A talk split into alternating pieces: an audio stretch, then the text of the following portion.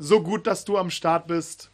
Herzlich willkommen hier in unserer Online-Predigt von meinem Wohnzimmer in dein Wohnzimmer oder ich bin ehrlich gesagt hier in meinem Büro und wir haben es zu einem kleinen Studio umgebaut. Hey, ähm, ich freue mich aber, dass wir jetzt Zeit miteinander haben und ich hoffe, dass du am Ende gestärkt aus dieser kleinen Session rausgehst. Ich glaube, so eine Zeit, wie wir sie jetzt erleben, hat die Welt so noch nicht erlebt. Da, die ganze globale Welt, sie kommt zum Stillstand. Dieser Punkt wäre ja eigentlich noch gut. Das hätte unser Ökosystem, unsere Natur, sie hätte es verdient, einmal zum Stillstand zu kommen. Aber nicht nur der Stillstand bringt dieses Virus, diese Pandemie mit sich, sondern vor allen Dingen sehr, sehr viel Not und Erschütterung.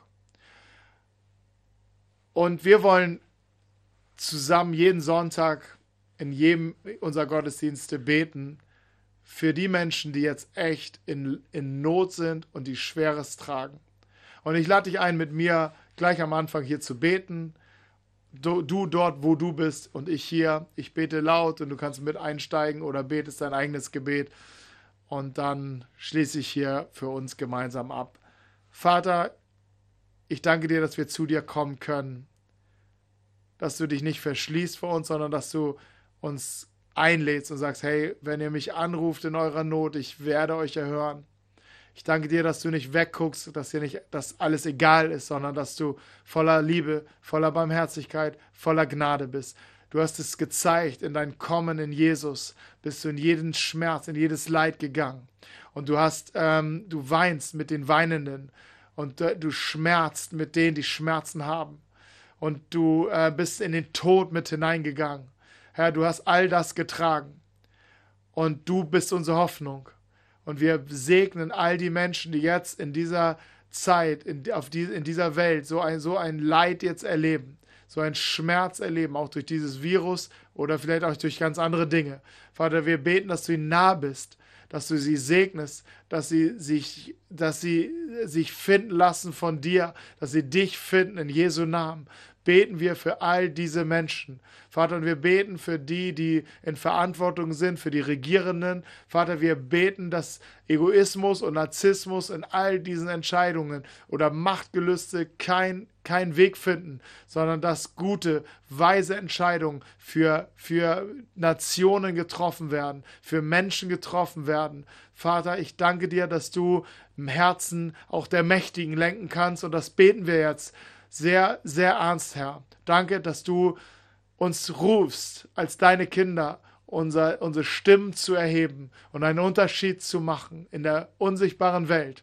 Wir glauben, dass du die Kontrolle nicht verloren hast. Und wir segnen all die Menschen, die jetzt in, ähm, in diesen Entscheidungen, Entschei äh, Positionen sind und Entscheidungen treffen. Vater, in deinem Namen, in dem Namen deines Sohnes und im Namen des Heiligen Geistes. Amen. Hey, so gut mit dir im Gebet zu stehen. Jeden Morgen beten wir auch um 6.30 Uhr ähm, hier äh, online auf Instagram Live. Sei gerne dabei. Ich möchte mit dir über einen stabilen Glauben sprechen. Ich glaube, ein stabiler Glaube, den brauchen wir. Und ein stabiler Glaube kommt nicht aus dem Nix. Er ist nicht einfach da. Und es ist auch leicht, ist auch zu leicht gesagt, ja, glaubt glaub einfach an Gott. Ich glaube, in dieser Zeit haben wir mehr Fragen an Gott als Antworten. Und sei vorsichtig mit Antworten, die du versuchst zu geben, warum das alles so ist und wie Gottes Gedanken da sind. Ich glaube, hier lässt Gott uns einfach nicht in seine Karten schauen. Weil er will etwas ganz anderes in uns wirken. Er will, dass wir Menschen werden, Menschen sind, die, die, die Hoffnung in diese Welt bringen. Wir sind sein Außenposten, ein Außenposten des Segens, der Liebe und der Gnade als seine Kirche.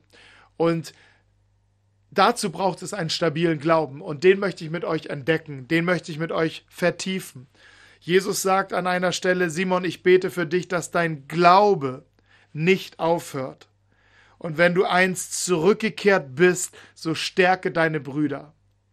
Und er sagte voraus, dass Petrus, Simon ist dieser, ist Petrus, dass Petrus durch ein, ein echtes Tief, durch eine echte Krise gehen wird Aber wenn er zurückkommt und rauskommt aus dieser Krise, wird er andere stärken. Und er macht deutlich, Jesus macht deutlich, unser Glaube wird manchmal so auf die Probe gestellt, dass er droht aufzuhören. Und er macht auch deutlich, unser Glaube, er muss wie eine selbstaufladende Batterie immer wieder aktiv sein.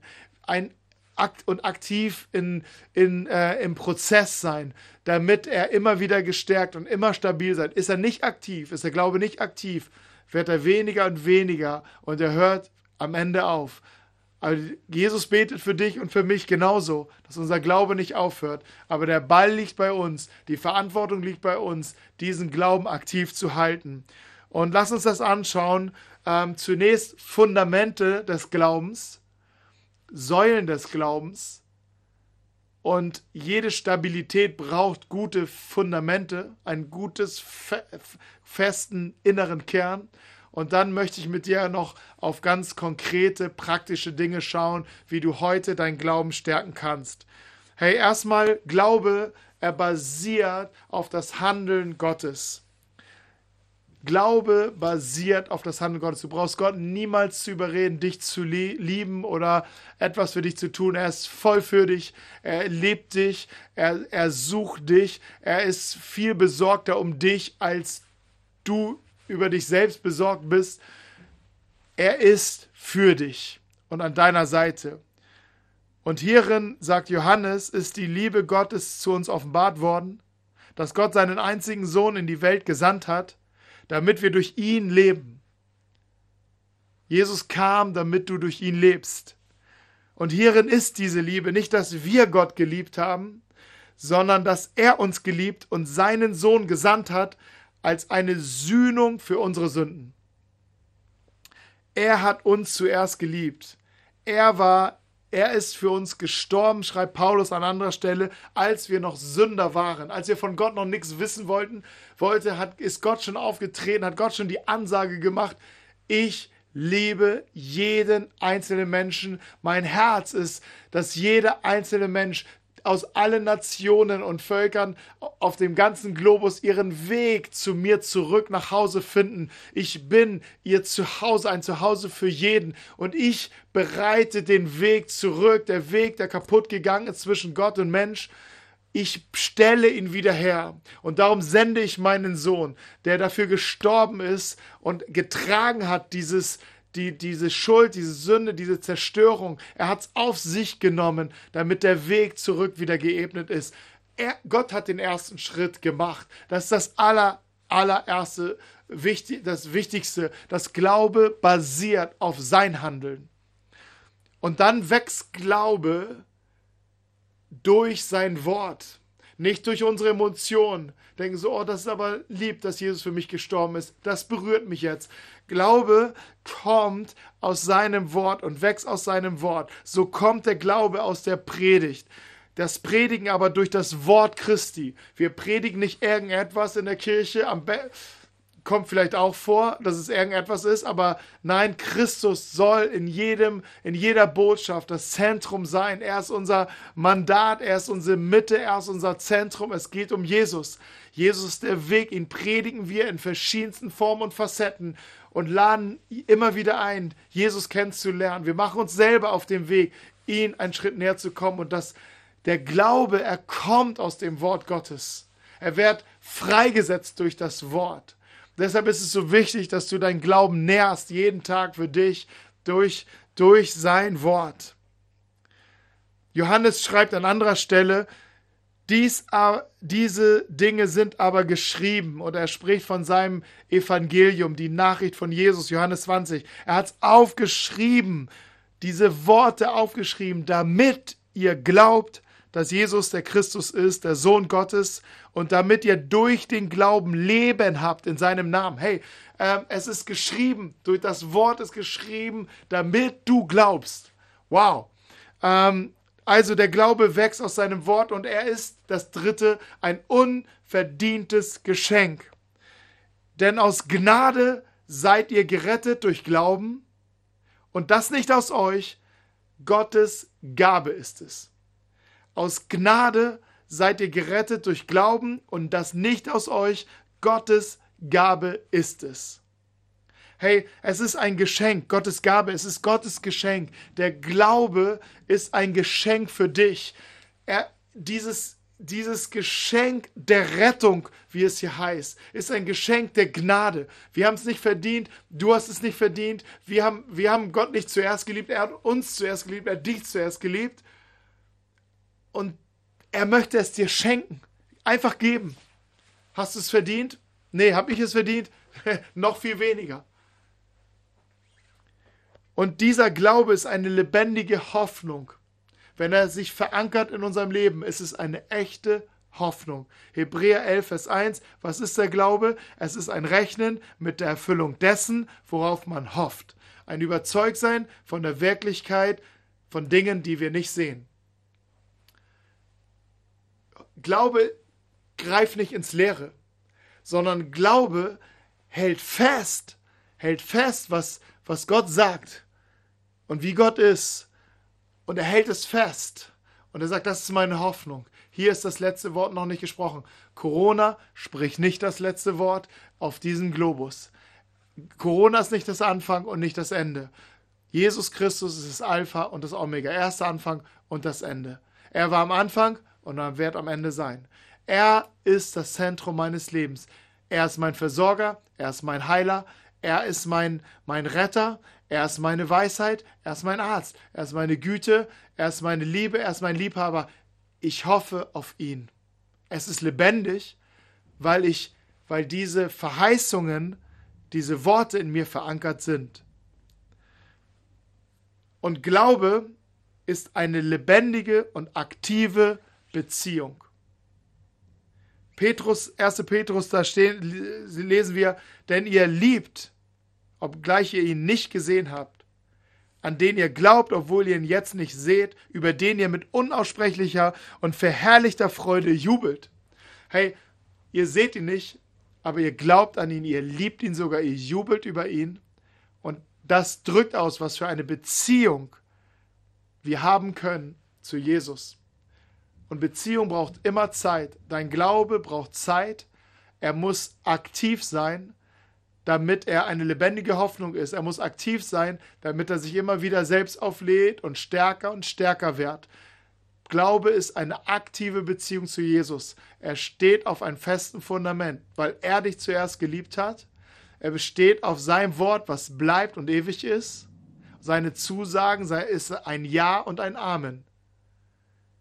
Er steht fest und ist ein Geschenk für dich und du darfst aus diesem Geschenk heraus leben.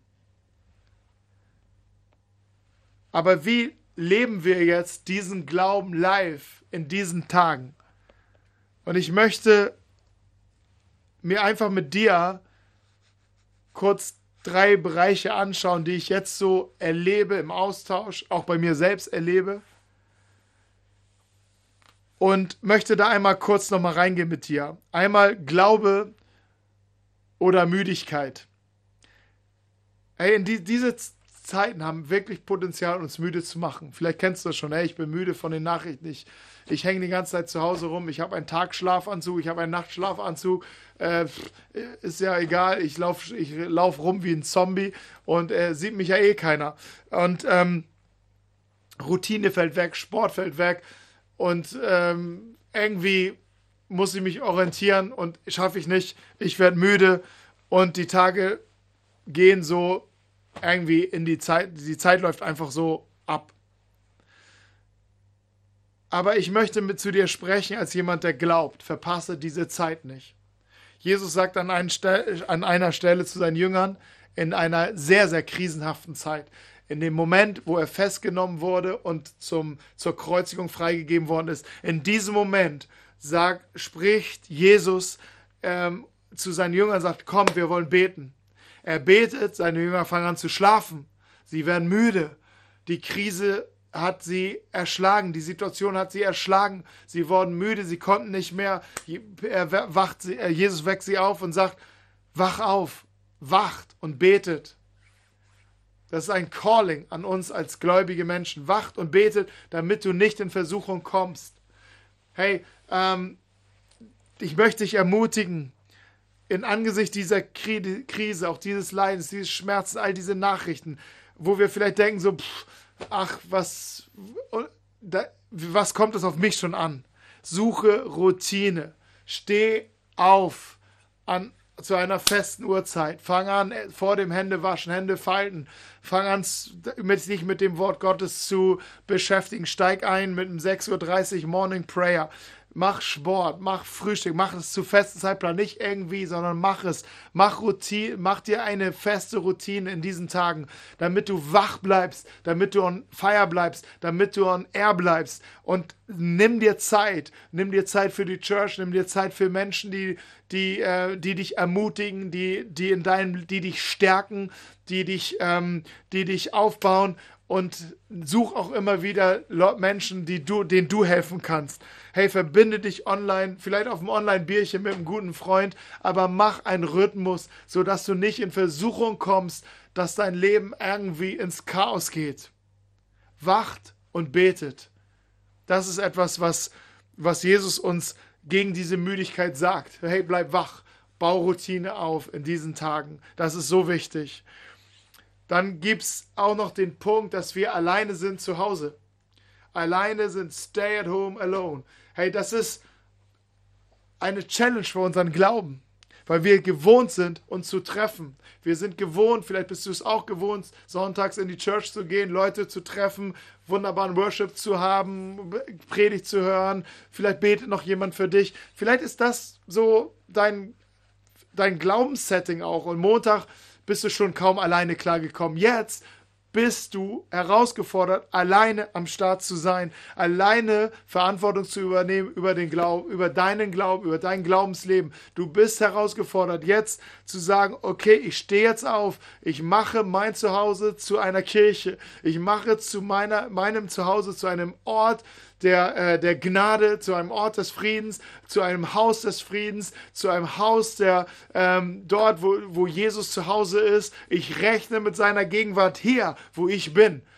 Das ist sowieso deine Verantwortung gewesen. Wir, wir hatten vielleicht jetzt nicht die Not dazu, aber jetzt hast du die große Chance und Gelegenheit dazu, dein Zuhause zu einer Kirche zu bauen. Vielleicht mit deiner Familie, vielleicht mit deiner Partnerin, mit deinem Partner, dass du ein Haus baust, wo, ähm, wo Gott zu Hause ist. Hey, das war immer schon in der, in der Geschichte der Gemeinde Jesu die Herausforderung, dass sie immer wieder neue Wege finden mussten, ähm, den, die Gegenwart Gottes in, in, in neue Form zu, zu bringen. Und das ging gleich los, als die, als die Kirche entstand. Sie trafen sich nicht in dem Tempel, wo man sich sonst getroffen hat, um seinen Glauben zu zelebrieren und zu feiern und anzubeten. Sie durften dort nicht hin. Sie waren unter, sie wurden verfolgt. Sie waren mit 120 Leuten, haben sich versteckt in einem Haus. Und seht mal, was in diesem Haus passierte. Ein Ort, an dem sie nicht damit gerechnet haben, dass Gott dorthin kommt. Sie waren alle an einem Ort beisammen. Und plötzlich geschah aus dem Himmel ein Brausen, als führte ein gewaltiger Wind daher und erfüllte das ganze Haus, wo sie saßen. Und es erschienen ihnen zerteilte Zungen wie von Feuer, und sie setzten sich auf jedem einzelnen von ihnen. Und sie wurden alle mit dem Heiligen Geist erfüllt und fingen an, in anderen Sprachen zu reden, wie der Geist ihnen gab, auszusprechen. Hey, der Heilige Geist war von Jesus verheißen, von Jesus versprochen und sagt, ich werde euch erfüllen, wartet an diesem Ort. Hey, das war ein ungewohnter Ort, das war kein Ort, wo sie sagen, ja, hier feiern wir äh, Gottesdienst. Das war ihr Zuhause. Und in diesem Zuhause kam der Heilige Geist. Dein Zuhause ist der beste Ort, Dein, dein, äh, deine Homebase ist der beste Ort, um wirklich Gott zu begegnen. Möge er dich erfüllen mit seinem Geist, möge er sich dich erfüllen mit seiner Kraft, möge er dich erfüllen mit seiner Stärke, dass du anfängst in neuen Sprachen zu beten, Jesus anzubeten, dass dein Herz voll ist und es brennt wie Feuer, weil du verliebt bist in Jesus. Hey, dein Zuhause ist der Ort der Gegenwart Gottes. Und was ist, und damit möchte ich anschließen, wenn Sorgen und Angst mich in diesen Tagen einfach immer wieder übermannen? Wie, wie kann ich dann glauben, wenn Angst und Zweifel mein ständiger Begleiter sind? Hey, ich möchte eins sagen. Angst und Zweifel begleiten mich jeden Tag. sie sind die Begleiter eines jeden Menschen. Wir sind, solange wir hier auf Erden sind, werden Angst und Zweifel uns begleiten, mal mehr, mal weniger. Der Unterschied ist, ob du, ob die, ob Angst und Zweifel auf der Rückbank deines Lebensautos sitzen oder ob sie am Steuer sitzen. Und du entscheidest, wo sie sitzen. Schmeiß sie auf die Rückbank. Dort gehören sie hin. Aber Angst und Zweifel, sie, sie sind da. Hey, ähm, wenn ich an Mose denke, er, er, er nahm das, führte das Volk Gottes aus einer großen Krise heraus. Und dann waren sie vor diesem Meer und ähm, es ging nichts mehr. Game over. Der Feind kam von hinten und sie drohten alle jetzt zu sterben. Aber Gott tat ein Wunder und es das heißt, dass, dass das Meer sich teilte. Und Mose streckte seine Hand über das Meer aus, und der Herr ließ das Meer die ganze Nacht durch einen starken Ostwind zurückweichen und machte so das Meer zum trockenen Land, und das Wasser teilte sich. Dann gingen die Söhne Israel auf trockenem Land mitten in das Meer hinein, und das Wasser war ihnen eine Mauer zur rechten und zur linken. Hey, glaubst du, dass die eine Million oder vielleicht zwei Millionen Israeliten, durch die, die durch diese Wasser, durch diesen Wassertunnel gegangen sind und meterhohe Wellenmauern links und rechts, dass sie keine Angst hatten? Sie glaubten, darum gingen sie durch. Und die Angst war links und rechts von ihnen. Aber sie schauten nach vorne. Sie schauten nach vorne. Und nur der Blick konnte ihnen helfen, diese Angst zu überwinden. Petrus war im Boot und der Sturm kam und droht, sie drohten zu sinken. Und sie schrien. Sie schrien, sie waren Schiffsleute, sie schrien, weil sie Angst hatten. Und Jesus sagte, Jesus kam in diese Situation auf dem Wasser und sagte zu, zu Petrus, komm. Und Petrus kam und ging auf dem Wasser. Und er schaute Jesus an. Und solange er Jesus anschaute, hielt das Wasser. Solange er auf die, dann schaute er aufs Wasser und er sank. Herr Jesus sagt zu dir, komm, folge mir nach, schaue auf ihn. Hey, unser Glaube ist nicht angstfrei in dem Sinne, dass wir keine Angst mehr haben. Aber unser Glaube überwindet die Angst.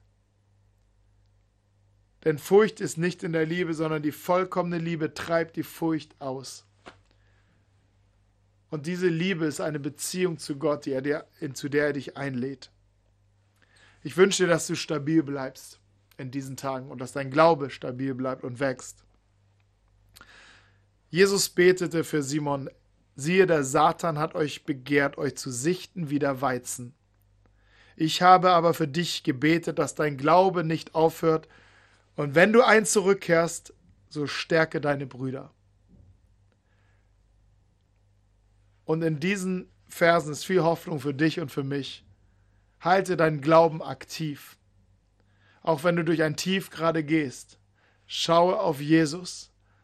Und wenn du merkst, Kraft kommt zurück, Zuversicht kommt zurück, geh und stärke deine Freunde, stärke deine Familie, stärke deine Nachbarn, stärke dein Umfeld.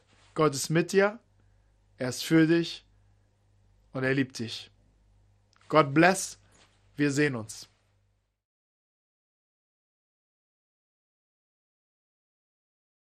Moin. Hey, ich möchte mal als Pastor ganz kurz zu dir sprechen. Zu dir, wenn du sagst, Elim Kirche, Kirche Sternschanze ist auch online mein Zuhause. Hey, es sind heavy Zeiten, sehr herausfordernde Zeiten. Und ich möchte dich ermutigen und herausfordern, diese Kirche weiter mitzubauen, auch wenn wir ganz andere Formate haben, ganz andere Dienste haben. Vielleicht suchst du noch Orientierung, so, äh, was, was mache ich denn jetzt? Ähm, ich möchte dich ermutigen an die Formate, die wir jetzt haben, dass du einfach damit einspringst und einsteigst und einfach mitdenkst, was, was könnte hier was ist vielleicht noch möglich, denn unser Auftrag bleibt derselbe. Wir bauen auch online einen Ort der Hoffnung hier in der Stadt, ein Ort der Hoffnung für Menschen. Das ist unser Auftrag als Kirche und an diesem, an, auf, die, an die, auf dieser Spur bleiben wir, auch wenn wir jetzt online gehen. Hey, und unser Selbstverständnis ist als Kirche, dass wir zusammenstehen als Kirche, dass wir zusammen sind. Jeder gibt etwas mit, jeder teilt etwas mit, jeder bringt etwas mit ein. Daraus wird Kirche gebaut, aus das, was viele reingeben und nicht, was Einzelne vielleicht großartig drauf haben. Und das gilt auch für den Bereich von unseren Finanzen. Und darüber möchte ich ganz kurz mit dir reden, weil viele von uns sind jetzt herausgefordert, ihre Finanzen neu zu planen, neu zu gestalten. Uns als Familie geht es genauso. Und ich möchte dich herausfordern, am Anfang, wenn du einen Plan machst, wenn du über deinen Haushalt nachdenkst, dass du denkst, okay, wie viel kann ich geben? Dass du nicht am Ende überlegst, was ist, wenn was übrig bleibt, gebe ich. Biblisches Prinzip ist, biblische Hausalterschaft ist, wirklich ne, ähm, überlegen, was habe ich für Einnahmen und Ausgaben und wie viel kann ich und möchte ich geben. Und das geschieht am Anfang. Und viele von uns orientieren sich an, an das ein uraltes biblisches Prinzip, was immer noch super stabil ist, der Zehnte. Und der Zehnte ist der zehnte Teil eines Einkommens. Der zehnte Teil von dem, was wir haben. Und das wird seit jeher, seit jeher bringe es Gläubige in das Haus Gottes und seit jeher wird mit diesem Anteil das geistliche Leben vor Ort ermöglicht. Ich sage nicht, dass du den Zehnten geben musst, aber ich möchte dich herausfordern, dieses Prinzip dahinter zu entdecken, weil hinter diesem Prinzip steht, ähm, dass, dass Gott dich in Freiheit hineinführen will und dass Gott sich in, sein, in seinem Herzschlag des Gebens hineinführen will. Der Grundgedanke, das ist aber, dass du glaubst und ich glaube, dass Gott unser Versorger ist. Er ist unser Versorger und alles, was wir haben, kommt von ihm. Das glaube ich vom tiefsten Herzen und dafür bin ich jeden Tag dankbar. Und er sagt, der zehnte Teil von all dem, was ich gebe, das ist meiner. Und er lädt mich ein, diesen Teil zurückzugeben. Und man könnte denken, ey Gott, warum behältst du nicht gleich? Warum dieses Hin und Her geht? Sind wir hier auf dem Bazar oder was? Aber ähm, Gott möchte uns das geben und er gibt uns das Mandat, es freiwillig zurückzugeben, weil er möchte, dass unser Herz in die Haltung des Gebens kommt. Es ist eine Herzensgeschichte. Hey, und, ähm, und dann sagt er auch an einer Stelle in einem Vers, der oft missbraucht wird, aber es ist ein Vers des Segens. Es ist Malachi 3, Vers 10. Bringt den ganzen Zehnten in das Vorratshaus, damit Nahrung in meinem Haus ist. Prüft mich doch darin, spricht der Herr der Herrscher, ob ich euch nicht die Fenster des Himmels öffnen und euch Segen ausgießen werde bis zum Übermaß. Hey, Gott will segnen und er sagt, prüft mich doch, ob ich dich wirklich nicht über dem, was du dir vorstellen kannst, wirklich segnen werde. Du darfst wissen, dass auch wir als Kirche den Zehnten geben. Wir, wir leben das Prinzip, wir predigen es nur nicht, nicht nur, sondern wir leben es auch und wir segnen mit unserem Zehnten andere Organisationen. Und wo auch immer du jetzt stehst in diesem Thema, vielleicht hörst du das zum ersten Mal darüber. Ich möchte dich herausfordern, gerade in diesen Tagen mit Gott darüber zu sprechen. Denk daran, Gott ist dein Versorger. Und ich möchte dich ermutigen, regelmäßig und absichtlich in deine Kirche zu investieren. Denn hier geht es darum, dass wir zusammen aus dieser Kirche einen Ort der lebendigen Hoffnung in dieser Zeit bauen. Und ich danke euch für alle diejenigen, die regelmäßig bereits schon geben, einige schon seit Jahren. Dankeschön. Gott segne euch. Amen.